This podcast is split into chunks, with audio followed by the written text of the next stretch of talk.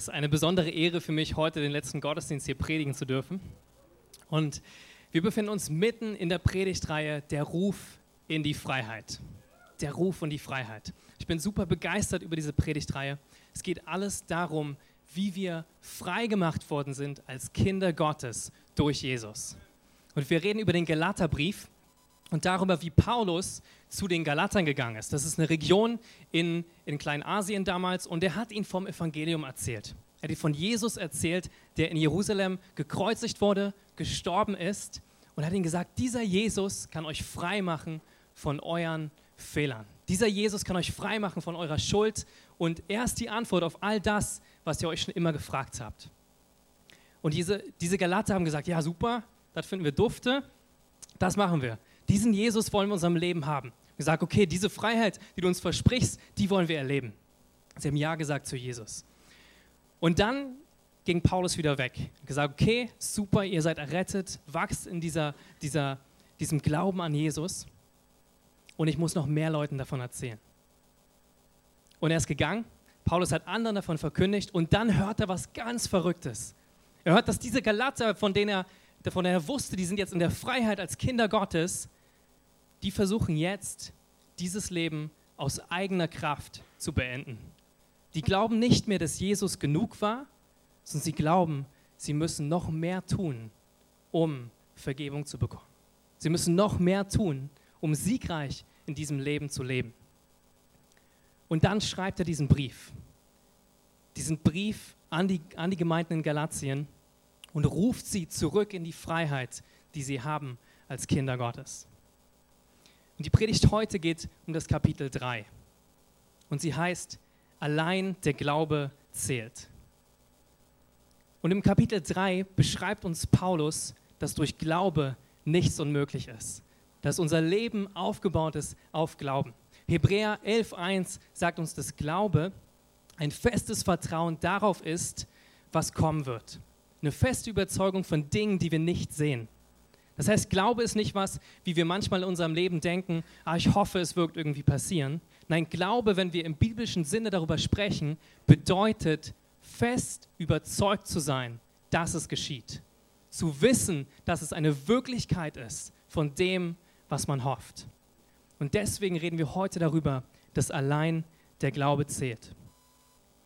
Und in Kapitel 3 erzählt Paulus den Galatern wieder davon, dass sie frei sind, wenn sie an Jesus glauben. Nicht an ihre eigenen Werke, an das, was sie Gutes tun können, sondern wenn sie an Jesus glauben und ihm vertrauen für ihr Leben. Letzte Woche wurde ich von Jun inspiriert, auch ein Tierbeispiel zu bringen. Er hat ein tolles Beispiel gebracht von einem Adler, der, der in die Freiheit fliegt und der es verlernt hat, frei zu sein. Das hat mich erinnert an ein Tierbeispiel von der afrikanischen Impala. Das ist eine Antilope und die begeistert mich so richtig. Diese Impala, ihr seht das da auf dem Bild, die kann aus dem Stand drei Meter hoch springen und wenn sie auf der Flucht ist, neun Meter weit. Das ist wie von hier bis da hinten äh, durch den ganzen Raum zu springen. Müsst ihr euch mal vorstellen. Das heißt, eine enorme Kraft und es ist sehr schwierig für ihre, für ihre Jäger wie Löwen oder Geparden, sie überhaupt zu erwischen. Ja? Und sie hat auch so noch andere coolen Tricks drauf und Sprünge. Könnt ihr euch bei YouTube anschauen. Ja, wie sie alles springen kann. Ist ganz lustig. Ähm, auf jeden Fall, das hat mich am meisten begeistert. Sie kann drei Meter hoch springen und neun Meter weit springen. Sie hat so ein Potenzial. Sie hat mich erinnert an das Potenzial, was wir haben als Kinder Gottes. Und zwar sagt die Bibel, dass die Auferstehungskraft von Jesus in uns lebt. Und wir haben den Auftrag, diese Welt zu verändern. Ja, Wunder zu wirken, Kranke zu heilen, Tote aufzuerwecken. Das hat Jesus uns gesagt. Und das begeistert mich. Das ist so wie diese Impala, diese Kraft, die in uns lebt. Aber das Spannende ist, wenn du diese Antilope in ein Zoo bringst, dann kann sie durch eine nur 90 Zentimeter hohe Mauer eingesperrt werden. 90 Zentimeter hohe Zaun, sie kommt nicht drüber. Sie kann drei Meter hoch springen, aber eine 90 Zentimeter hohe Mauer kann sie aufhalten von ihrer Freiheit. Warum ist das so? Das ist so, weil sie keinen Glaube hat. Ja? Ich glaube, die Antilope ist einfach ungläubig. Ja? Und wenn wir sie nur bekehren würden, dann würde sie verstehen, was sie kann. Ist, ist wirklich. Sie hat nicht den Glauben, sie hat nicht das feste Vertrauen, dass das, was sie kann, tatsächlich möglich ist. Ja, sie kann drei Meter hochspringen, sie könnte das überwinden, sie glaubt nicht, dass sie es schafft. Warum glaubt sie das nicht? Weil die Impala wird nur knapp 90 Zentimeter groß. Sie kann nicht durch eine feste Wand durchschauen. Sie sieht nicht, wo ihre Füße landen werden. Und die Impala wird nie springen, wenn sie nicht sicher ist, wo ihre Füße landen werden. Das heißt, sie glaubt nicht, dass sie sicher landet. Ihr fehlt der Glaube dazu, dass das, was von Gott in sie hineingelegt wurde, möglich ist. Und manchmal sind wir genau so. Gott hat uns so viel gegeben. Er hat uns einen ganzen Segen geschenkt. Und er hat uns freigesetzt, als Kinder Gottes zu leben. Und doch leben wir manchmal hinter diesem Zaun, in dieser Gefangenschaft. Ich weiß nicht, was es heute für dich ist. Vielleicht sind es Sorgen, die du dir machst um deine Zukunft. Vielleicht sind es bestimmte Verletzungen, die du erlebt hast in deinem Leben. Durch Freunde, Familie, enge Beziehungen, die kaputt gegangen sind. Vielleicht ist es Krankheit, die du hast. Vielleicht sind es Dinge, wo du denkst, es ist unmöglich, darüber zu kommen. Es ist nicht möglich. Und es stimmt, aus deiner eigenen Kraft ist es nicht möglich. Aber Jesus, ich möchte dich heute ermutigen durch diese Predigt, dass Jesus dich zurück in die Freiheit ruft. Dass Jesus dich ruft zu sagen, du musst nicht da drin bleiben, denn meine Auferstehungskraft lebt in dir und will dich freisetzen, Leben in Freiheit und in Kraft zu leben.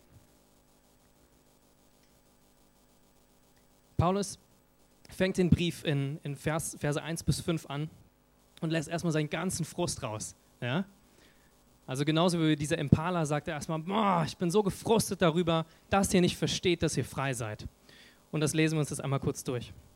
Da steht, O ihr unverständigen Galater, wer hat euch nur so durcheinander gebracht? Ihr habt doch so klar erkannt, was der Tod von Christus für uns bedeutet als ich euch Jesus Christus, den Gekreuzigten, vor Augen malte. Sagt mir, habt ihr den Heiligen Geist etwa durch das Befolgen von Gesetzen empfangen? Natürlich nicht. Der Heilige Geist kam auf euch herab, nachdem ihr die Botschaft von Christus gehört und geglaubt habt. Versteht ihr das denn wirklich nicht? Ihr habt begonnen, ein Leben mit dem Heiligen Geist zu führen. Warum wollt ihr jetzt auf einmal versuchen, es aus eigener Kraft zu vollenden? Ihr habt so viel durch die gute Botschaft erfahren. Sollte, etwa, sollte das etwa vergeblich gewesen sein? Wollt ihr das jetzt alles wegwerfen? Ich frage euch noch einmal, schenkt Gott euch den Heiligen Geist und wirkt Wunder unter euch, weil ihr das Gesetz von Mose befolgt?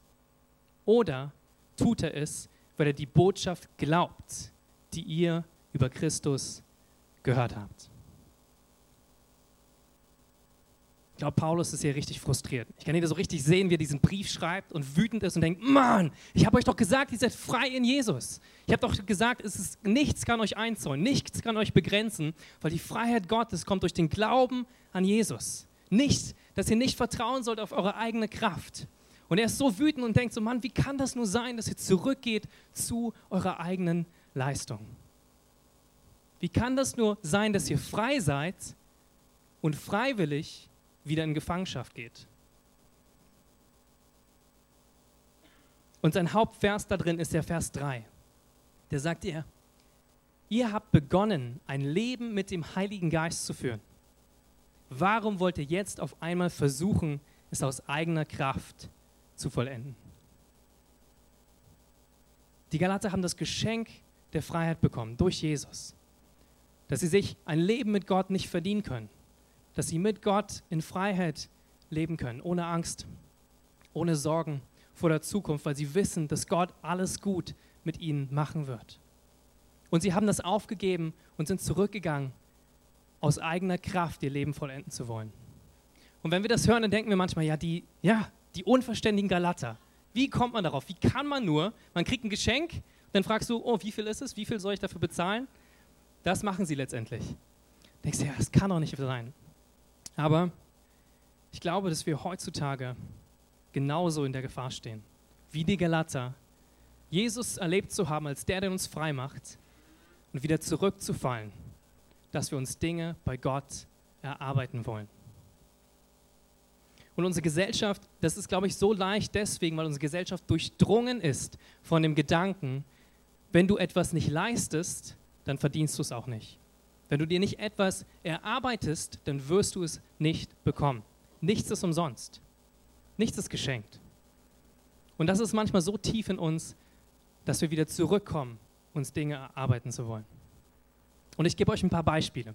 Mir geht es so, wenn ich ein Geschenk, wenn mir jemand ein Geschenk gibt, ja, ein besonderes Geschenk zum Geburtstag oder so, äh, und es hat einen bestimmten Wert, dann denke ich automatisch, ich muss dieser Person jetzt etwas zurückschenken, was denselben Wert hat. Ja? Ich muss etwas kaufen, um mir das zu äh, ähm, verdienen, was er mir geschenkt hat. Kennt ihr das? Ich habe etwas bekommen, ich muss genauso wieder was zurückschenken. Ja? Es, es geht nicht einfach, dass ich es nur bekomme und dankbar bin. Nein, ich muss genau denselben Wert zurückschenken. Wir kennen es auch, unsere Gesellschaft ist durchzogen, wenn es um Arbeit geht, damit. Wir schauen darauf, was jemand geleistet hat, was jemand geworden ist. Ja? Wenn jemand vielleicht Pilot ist oder Richter oder irgendwas, irgendein politisches Amt bekleidet, dann denken wir, wow, krass, die Person hat es geschafft, die hat was geleistet, ist was wert.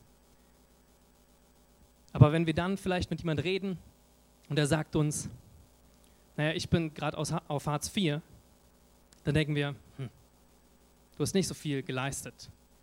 Und leicht, ganz leicht, mir passiert das manchmal, denken wir auch automatisch in Wertigkeiten. Ja? Was hast du geleistet? Wie, wie gut bist du? Was hast du geschafft in deinem Leben?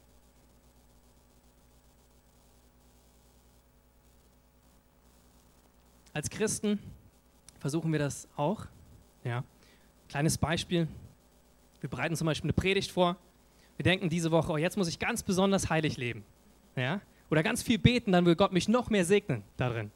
Oder ihr habt ein Vorstellungsgespräch und ihr wisst, ah, ihr habt die, die Zeit davor ein bisschen wenig Bibel gelesen, denkst dir, oh, jetzt jeden Tag Bibel lesen, dann wird das Vorstellungsgespräch richtig gut. Ja? Oder ähm, ja, oder ihr habt, ihr denkt, ihr müsst mehr beten dafür, dass irgendetwas passiert. Ja? Und ihr habt dieses Gefühl, es kommt auf eure Leistung an, dass etwas passiert. Aber Jesus hat ja schon alles vollbracht für euch. Ihr müsst einfach daran glauben, was er für euch getan hat. Mir ist es so bewusst geworden, als ich darüber nachgedacht habe, wie stark wir in diesem Leistungsdenken drin sind, wenn wir uns die ersten zwei Fragen überlegen, die man immer stellt, wenn du eine neue Person kennenlernst. Was sind die ersten zwei Fragen, die wir immer stellen? Wie heißt du, ist die erste. Was machst du, ist die zweite. Wir fragen, wie heißt du, weil sonst können wir die andere Person nicht anreden. Ja, wir brauchen irgendeinen Namen. Aber eigentlich ist uns das erstmal egal. Wir wollen bloß den Namen haben, damit wir die Person anreden können. Häufig vergessen wir ihn sowieso gleich wieder. Es sei denn, ihr könnt, ihr seid sehr gut im Namen merken. Und dann kommt es auf die zweite Frage an. Was machst du? Und die Antwort auf diese Frage bestimmt häufig unseren Wert. Was studierst du? Was arbeitest du? Was hast du erreicht in deinem Leben? Wie viel bist du wert? Und es ist nicht nur in unserer Gesellschaft so, sondern es ist auch in allen Religionen so. Wenn wir uns zum Beispiel den Buddhismus anschauen, dann geht es darum, was muss ich tun, um zu Gott zu kommen? Nein, nicht Gott. Was muss ich tun durch Askese und Selbstverleugnung, um irgendwann ins Nirvana zu kommen? Um irgendwann diesen wiedergeburten Kreislauf durch, zu, zu durchbrechen, dass ich frei sein kann. Dass ich endlich frei sein kann von diesem Leben, was Leiden ist. Auch im Hinduismus ist es so. Ja, wie kann ich den Göttern gefallen? Wie kann ich gutes Karma ansammeln, gute Taten vollbringen, dass ich irgendwann frei bin und erlöst werde? Im Islam sehen wir es genauso. Gute Taten zu vollbringen, um zu hoffen, dass irgendwann Allah einen in den Himmel lässt. Und du hast nie die Garantie. Als Moslem hast du nie die Garantie, ob du in den Himmel kommst. Du bist einfach der Willkür von Allah ausgesetzt. Du kannst es niemals schaffen, auch durch dein gutes Tun in den Himmel zu kommen. Und das begeistert mich so über das Christentum. Das begeistert mich so von Jesus. weil er ist ganz anders als alle anderen Religionen. Er ist der Einzige, der nicht gesagt hat, ihr müsst euren Weg erarbeiten zu mir, sondern er hat gesagt, ich komme zu euch herunter. Jesus ist vom Himmel auf die Erde gekommen und das alleine, manchmal ist uns das nicht bewusst, hat ihn so viel gekostet. Ich vorstelle, ihr seid Gott, habt alles, alle Kraft im Himmel und auf einmal geht in diese Begrenzung, ein Mensch zu sein. Wieder auf Toilette gehen zu müssen, ja, als Baby zu schreien. Deine Eltern haben dich dann gewickelt. All diese Sachen, die, die ist Jesus durchgegangen für uns. Und in diese Begrenzung zu gehen, wir können uns das niemals vorstellen, was das bedeutet. Wir können Jesus mal fragen, wenn wir dann im Himmel sind. Und das hat er für uns gemacht, weil er wusste, das ist der einzige Weg, damit wir frei sind von unseren Leistungen. Das ist der einzige Weg, dass wir frei sein können in ihm.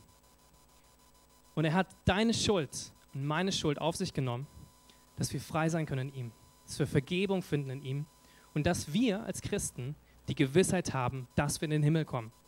Das ist anders zu anderen Religionen. Wir haben die Gewissheit, wenn wir Jesus um Vergebung gebeten haben und ihm gesagt haben, dass er derjenige ist, der gestorben ist und von den Toten auferstanden, dass wir in den Himmel kommen werden.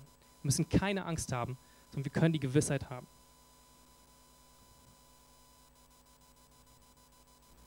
Also egal, wie viel du auch arbeitest, das kannst du dir niemals leisten. Das ist ein Geschenk von Gott. Du kannst nichts tun, um dieses Geschenk zu bekommen. Und du kannst nichts tun, dass Gott dich mehr liebt. Du kannst nichts tun, dass Gott dich weniger liebt. Und jetzt schauen wir uns die nächsten Verse an, wo Paulus begründet, warum er das glaubt. Er geht jetzt in die theologischen Ausführungen da rein, was, was die Verbindungen sind zwischen Abraham und dem Gesetz und Jesus ähm, und den Galatern. Und das ist ein bisschen kompliziert, also bleibt bei mir, schlaf nicht ein. Ich werde es danach anschaulicher machen, da ist schon ein bisschen was geplant. Und werde aber erstmal die Textpassage vorlesen.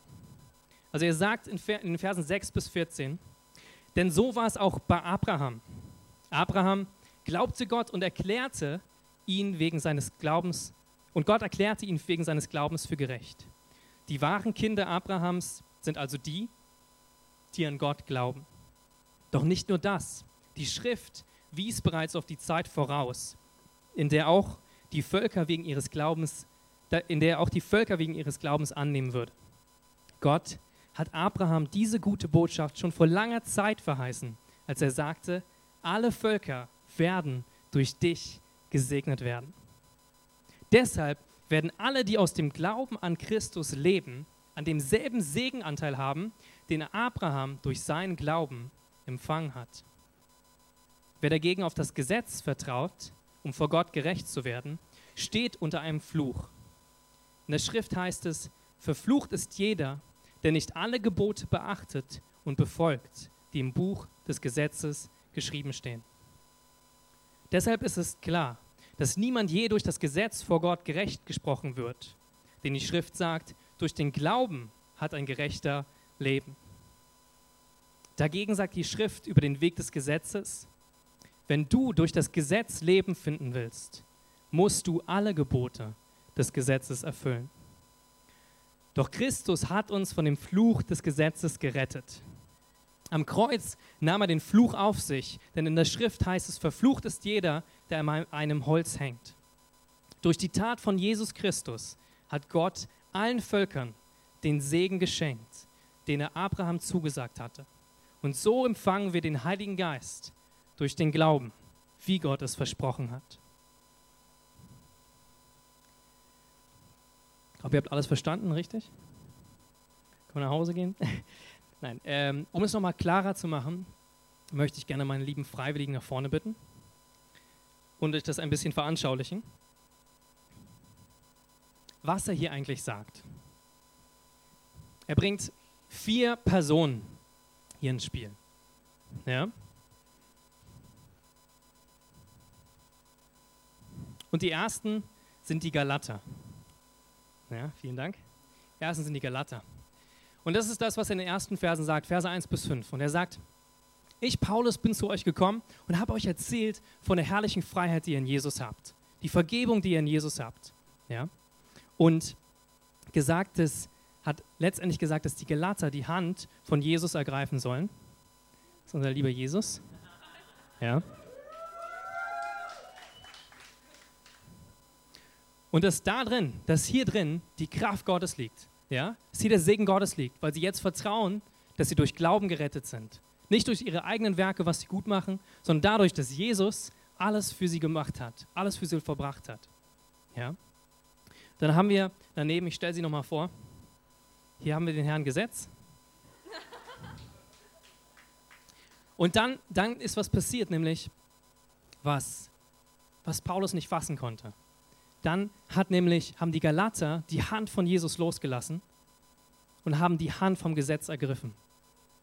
Wir haben gesagt, Jesus reicht nicht aus. Jesus reicht nicht aus, um in den Himmel zu kommen. Er reicht nicht aus, um gut genügendes Leben zu führen. Ich brauche wieder das Gesetz. Ich brauche die Gebote Gottes. Ich brauche etwas, was ich befolgen kann, was ich leisten kann, um mir Segen zu erarbeiten, um mir Kraft zu erarbeiten.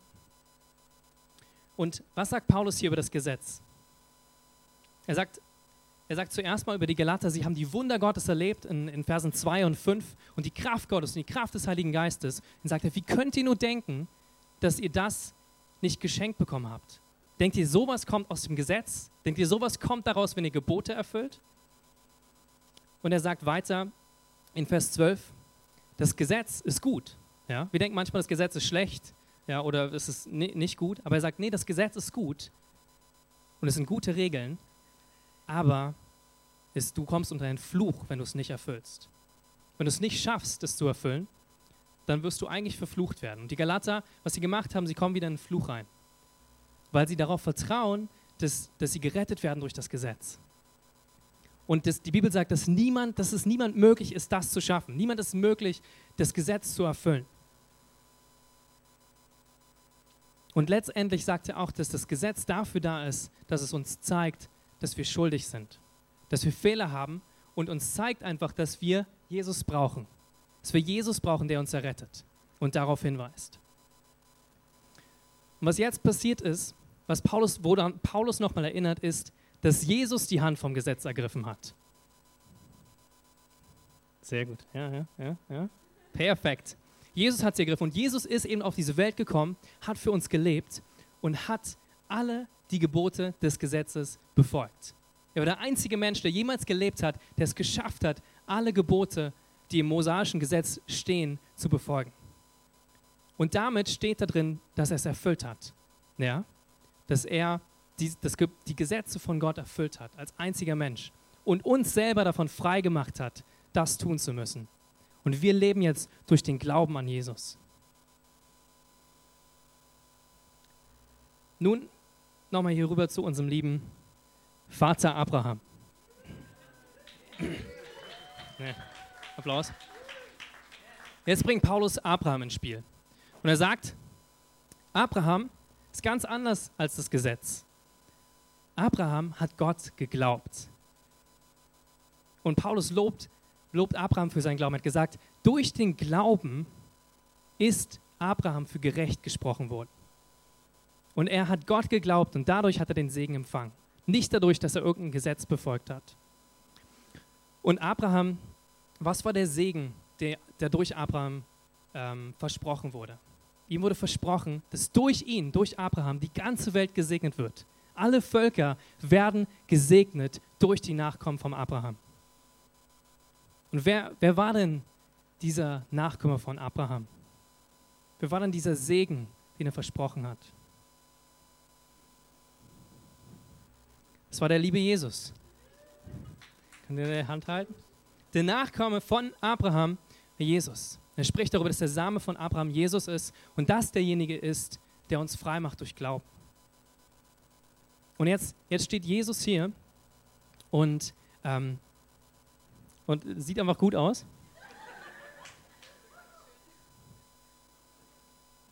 Und Paulus sagt jetzt hier, dass durch diesen, dass alle genau denselben Segen erfahren können, den, äh, den Abraham erfahren hat, durch Glauben.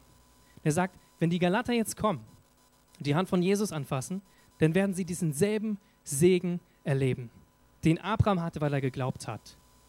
Und Jesus hat uns freigesetzt, nicht durch unsere eigenen Werke zu schaffen, sondern durch Glauben an ihn. Und das ist der Ruf in die Freiheit, wo er sie zurückbringen will. Jetzt ist die Frage, was machen wir bloß mit dem Gesetz? Jetzt einmal nach vorne kommen. Was machen wir mit dem lieben Gesetz? Und das steht in unseren nächsten Versen, die wir lesen. Das steht folgendes. Aber warum wurde das Gesetz denn überhaupt gegeben? Es wurde gegeben, um den Menschen zu zeigen, dass sie schuldig sind. Doch es sollte nur bis zum Kommen des Christus bestehen bleiben, an den Gott sein Versprechen gebunden hatte. Gott gab seine Gesetze Engeln und diese gaben sie Mose, dem Mittler zwischen Gott und dem Volk. Bevor uns der Glaube an Christus als Weg gezeigt wurde, wie wir vor Gott gerecht werden können, wurden wir vom Gesetz bewacht und beschützt, bis Gott den Weg des Glaubens offenbarte. Lass es mich noch auf eine andere Weise ausdrücken. Das Gesetz war unser Vormund und unser Lehrer, bis Christus kam. Aufgrund des Glaubens an ihn werden wir vor Gott gerecht gesprochen. Und da Christus nun gekommen ist und mit ihm der Weg des Glaubens, brauchen wir das Gesetz als Vormund nicht mehr. Hier steht, was, was war die Funktion des Gesetzes? Steht, das Gesetz sollte uns zeigen, dass wir schuldig sind. Niemand kann durch seine eigenen Werke gerecht werden vor Gott. Und uns eigentlich die Not zeigen, dass wir einen Erretter brauchen, dass wir Jesus brauchen. Was das Gesetz auch getan hat, es hat uns beschützt und bewahrt so wie Regeln und Gebote im Straßenverkehr uns vor bestimmten Unfällen schützen, auch Gebote sind, die uns bewahren, in bestimmten Richtlinien zu gehen. Aber wir konnten es niemals erfüllen. Und da steht auch, dass das Gesetz wie unser Vormund war oder Lehrer. Das Gesetz war etwas, die Gebote wie, wie ein Vormund ist wie deine Eltern, ja, die dir sagen, was du zu tun hast und was du lassen solltest. Manchmal hörst du drauf, manchmal nicht. Ja. Aber so, so war das Gesetz. Und jetzt sagt er, das war aber nur gedacht, bis Jesus kommt, das Gesetz erfüllt. Und dann brauchen wir das Gesetz als Vormund nicht mehr. Also was machen wir jetzt mit dem Gesetz? Was ist mit den Regeln, die Gott gegeben hat? Was ist mit den Geboten, die Gott gegeben hat? Können wir die jetzt wegwerfen und auf ihren Platz verweisen?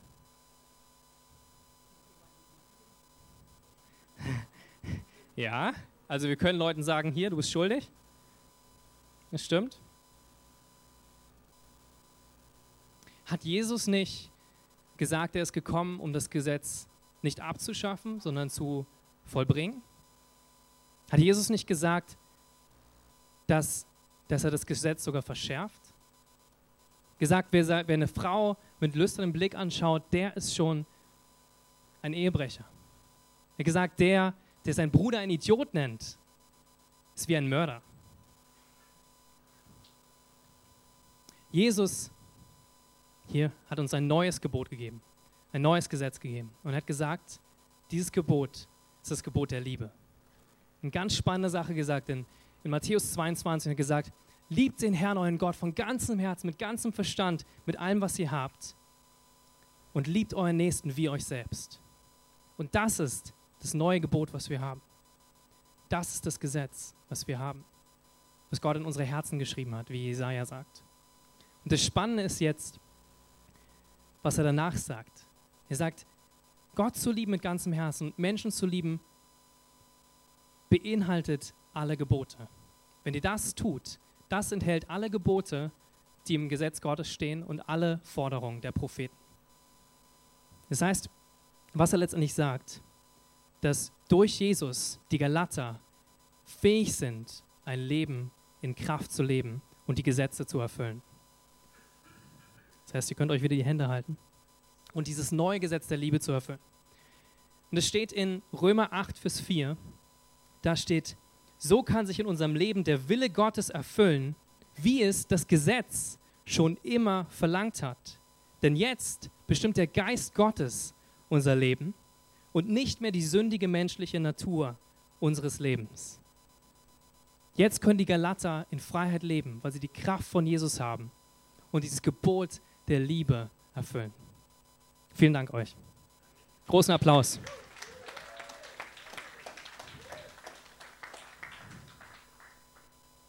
Mein letzter Punkt ist, dass wir jetzt Kinder Gottes sind.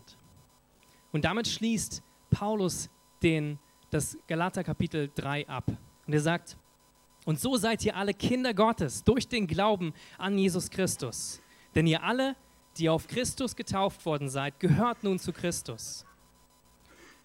Nun gibt es nicht mehr Juden oder Nichtjuden, Sklaven oder Freie, Männer oder Frauen. Denn ihr alle seid gleich, ihr seid eins in Jesus Christus. Und weil ihr nun zu Christus gehört, seid ihr die wahren Nachkommen Abrahams. Ihr seid seine Erben und alle Zusagen Gottes an ihn gelten euch. Wir sind Kinder Gottes. Wir sind die wahren Nachkommen Abrahams. Und wir haben denselben Segen, der auf Abraham lag. Der Segen, allen Völkern zum Segen zu werden. Das ist auch, was Jesus uns beauftragt hat im Missionsbefehl, wo er gesagt hat, geht raus und segnet alle Völker. Macht alle Völker zu Jüngern, erzählt ihnen von mir, heilt Kranke, weckt Tote auf und sagt, dass es vollbracht ist. Ihr seid jetzt Kinder Gottes. Und das ist das Geschenk, das Gott uns heute machen möchte. Das Geschenk der Freiheit. Mir fällt das manchmal schwer, noch ein persönliches Beispiel, Geschenke mit den Geschenken. Ihr müsst wissen, ich bin nicht so der Geschenketyp. Ja, also es fällt mir schwer, Geschenke zu geben. Es ist leichter, Geschenke zu bekommen. Aber ich liebe das, wenn irgendjemand, also kleiner Tipp an alle von euch, wenn irgendjemand ein Gruppengeschenk macht, ja, wo ich mich einfach beteiligen kann. Ich bin nicht so der kreative Ideengeber, aber wenn ihr sagt, oh, wir schenken das und das, ich gebe gerne mein Geld. Ja, ich bin dabei. Aber ansonsten mache ich mir immer Gedanken und denke, oh nein, vielleicht äh, kommt da was Falsches bei raus. Und es ist auch begründet, weil es liegt an meinen Weihnachtsgeschenken. Ja, äh, zu meinen Eltern. Da hatte ich so ein bisschen eine schwierige Beziehung zu. Weihnachten, kennt ihr, macht man Geschenke. Und früher war das alles leichter. Als wir noch Kinder waren, weißt du, da war ich in der, in der Kita, in der Schule, du hast was Schönes gebastelt und hast es deinen Eltern mitgebracht. Und sie haben sich immer gefreut. Zumindest haben wir so getan. Also, auf jeden Fall immer Lächeln auf ihr Gesicht und es war richtig schön, ja? Du musstest nichts machen, einfach schön basteln in der Kita. Die haben dir auch gesagt, was du machen sollst, mitgebracht. Eltern sind happy. Wunderbar. Als ich dann Jugendlicher geworden bin, ich gemerkt, das klappt nicht mehr so gut. Mit dem selber basteln. Ja? also ich habe dann irgendwann gemerkt, nee, selber basteln ist nicht so gut. Und habe dann mit meinem Bruder zusammen mir tolle Geschenkideen ausgedacht. Dachte, okay, es muss irgendwie passen, es muss irgendwie richtig sein. Äh, haben dann zusammengesessen und dachte, ja, das ist perfekt, genauso machen wir das. Und am Weihnachtstag war es dann doch nicht so ganz das Richtige, äh, was wir leider in den Gesichtsausdrücken unserer Eltern sehen konnten. Ja, und ähm, dann äh, ist es darauf hinausgelaufen, dass wir bestimmte Dinge wieder weiter verschenken oder äh, verkaufen mussten. Ja. Das heißt, mir fällt es schwer, passende Geschenke zu machen. Ich habe jetzt gefragt, keine Sorge, ich frage jetzt immer meine Eltern, was sie sich wünschen, dann kriegen sie auf jeden Fall das Richtige. Aber mir fällt es schwer, passende Geschenke zu machen. Aber Gott hat das passendste Geschenk für dich gemacht. Jesus ist das Geschenk, was jeder braucht.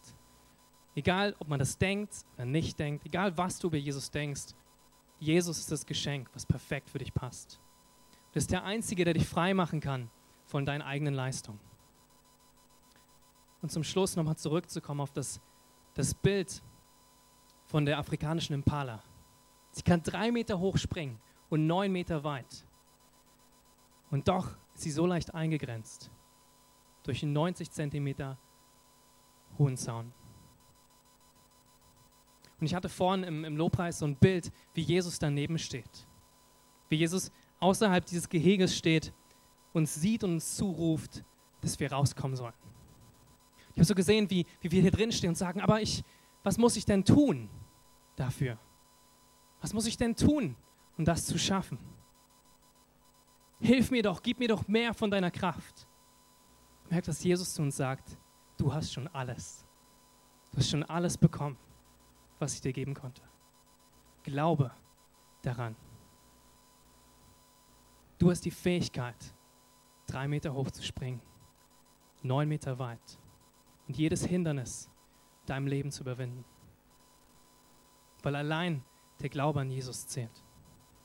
Vielleicht bist du hier und du hast Umstände in deinem Leben, Sorgen, die du hast über die Zukunft. Vielleicht hängst du auch fest an bestimmten Dingen in der Vergangenheit, an Verletzungen, die dich immer wieder zurückziehen. Gott sagt heute zu dir, dass er dich frei machen will davon. er sagt, dass du glauben kannst, dass in ihm alles möglich gemacht ist. Ich finde diese Schriftstelle so schön im Psalm 18, Vers 30. Da steht, mit dir kann ich ganze Armeen zerschlagen. Mit dir überwinde ich jede Mauer. Mit Jesus kannst du über jede Mauer springen. Mit Jesus ist kein Hindernis zu groß in deinem Leben. Und ich möchte jetzt beten, wenn du an diesem Punkt bist, wo du sagst, ich, ich habe so eine Mauer in meinem Leben und ich will die überwinden. Ich will glauben an Jesus. Und ich weiß, dass die Auferstehungskraft von Jesus in mir lebt.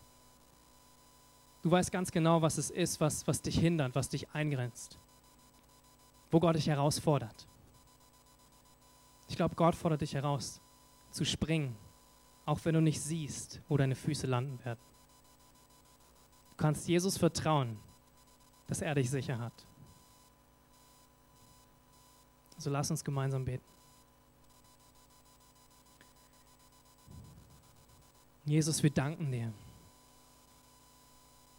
Wir danken dir, Jesus, dass du uns frei gemacht hast. Du bist der, der uns die Freiheit ruft. Danke, dass du uns rausrufst aus unseren Begrenzungen, dass du uns rufst, jeden Zaun zu überspringen. Jesus, wir beten dafür, dass, dass du uns hilfst zu glauben. Jesus, wir wollen dir vertrauen. Wir sagen, wir vertrauen dir, wenn wir springen, dass du dafür sorgst, dass wir sicher landen. Jesus, und wir entscheiden uns dafür, Sorgen bei dir abzugeben, Ängste vor der Zukunft bei dir abzugeben,